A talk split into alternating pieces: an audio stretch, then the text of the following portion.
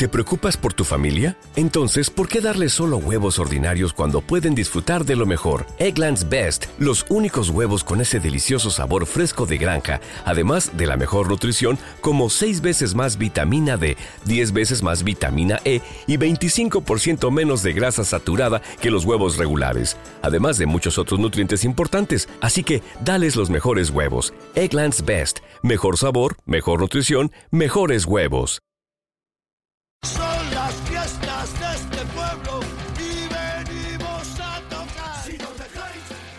Hola, amigos del Oval.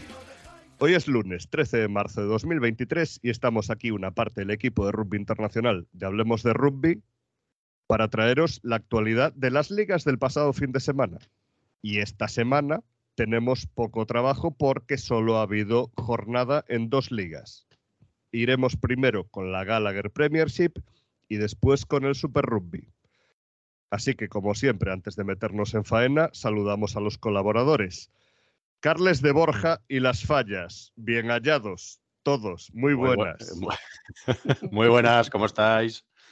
Eh, te notamos bien, ¿eh? aún con energías y estas cosas. Para ser el cuarto fin de semana de Fallero, eh, todavía resistimos. Queda esta semana de rush final. Bien, de momento seguimos vivos. Vamos, ran, ran, ra, vamos.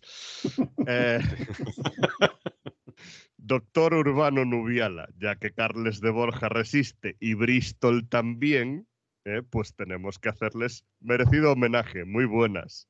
Muy buenas, eh, sin duda el equipo de moda en, en la Premiership, ¿no? Después de, de aquella que parecía una broma de, de Randrandra, eh, pues los tenemos ahí apurando sus opciones, ¿no? Una jornada curiosa de, Eh, de la Premiership.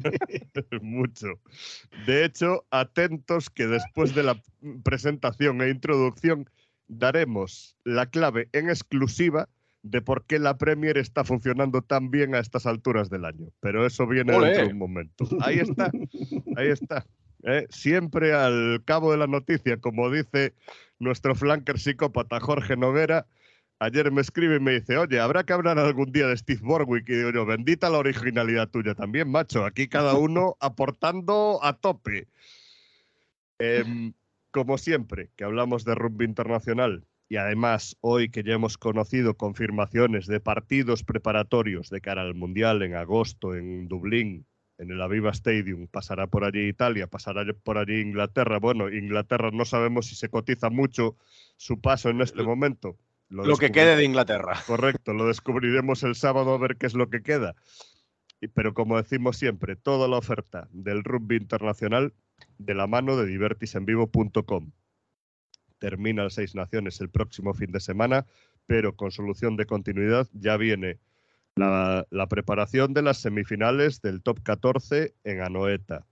Eh, vienen los partidos de preparación para el Mundial y vienen las citas del propio Mundial. O sea que aquí que nadie se despiste, que después a última hora ya sabemos que las cosas se complican y que no se puede apurar las opciones de ir a donde uno quiera porque la demanda es bastante alta en este tipo de eventos. Así que como siempre, divertisenvivo.com para tener toda la información de los viajes y experiencias que ofrece Viajes Divertis. Señores, jornada 20 de la Gallagher Premiership, que decía el doctor Nubiala que había sido divertida. Bueno, pues lo vamos a repasar porque ha sido muy divertida. Em, empezamos el viernes con la victoria contundente de los Saints, la resurrección de los Saints, 45-26 sobre Bath. Vale, era un rival propicio, pero bueno, con calma que al descanso llegaron 17-14. Lo que pasa es que después sí que es cierto que, Northampton puso, puso la directa y se llevó el partido con claridad y además le sirve para defender su puesto de semifinales que tiene equipos acechando. Ya el sábado, Exeter 24, Newcastle Falcons 5.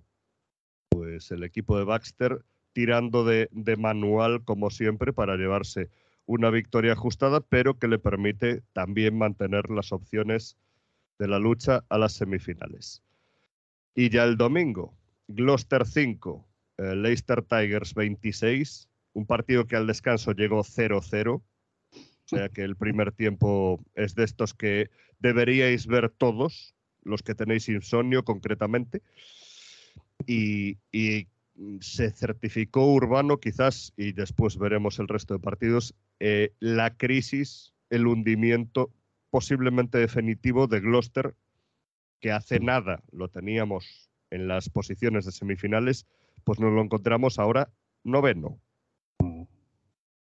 Sí, eh, no le ha sentado nada bien las últimas fechas a Gloucester, ¿no? Lo que decías, un equipo que parecía que este año quizás sí que podría intentar ese asalto a, las semifinales, ¿no?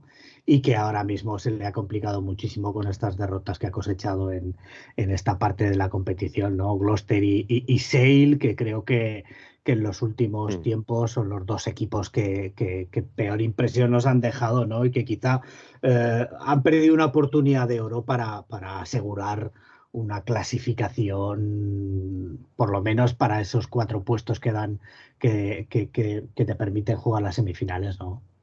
Es que eh, en el caso, perdón, en el caso de Gloucester, lo que estamos viendo en los últimos partidos eh, son muchísimas penalizaciones. En este partido, de hecho, cometen 17 eh, penalizaciones y 18 pérdidas de balón.